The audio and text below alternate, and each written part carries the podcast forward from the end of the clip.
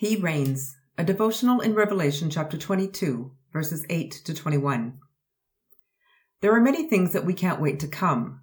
Christmas is coming, which means that many of us will have our family come to celebrate with us. There are Christmas sales that come around this time of year. We can't wait for our online shopping packages to come to our house and into our possession. If you're like me, I can't wait for spring and summer to come. I'm not a fan of the cold. We have spent a year together working through the book of Revelation. First, congratulations. This isn't the easiest of books to read through.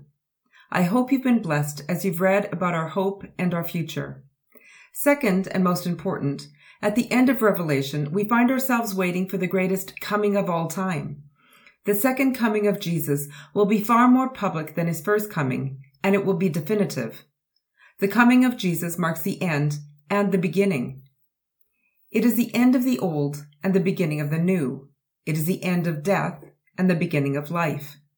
John is so overwhelmed by it all that he falls down and wants to worship.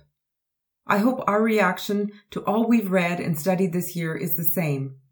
That has brought us to a place where we want to worship.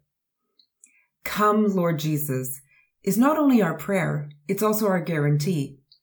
In a difficult world full of persecution, destruction, and death, we hold on to the hope that Jesus will come again and make all things new. Jesus is very clear in his final words to John that our hope is not a fantasy and it is not in vain. Jesus will come again, and in his words, I am coming soon. So hold on, stand firm, praise, worship, love well, be generous, but do not be afraid. Heaven is closer than you think, and Jesus is coming.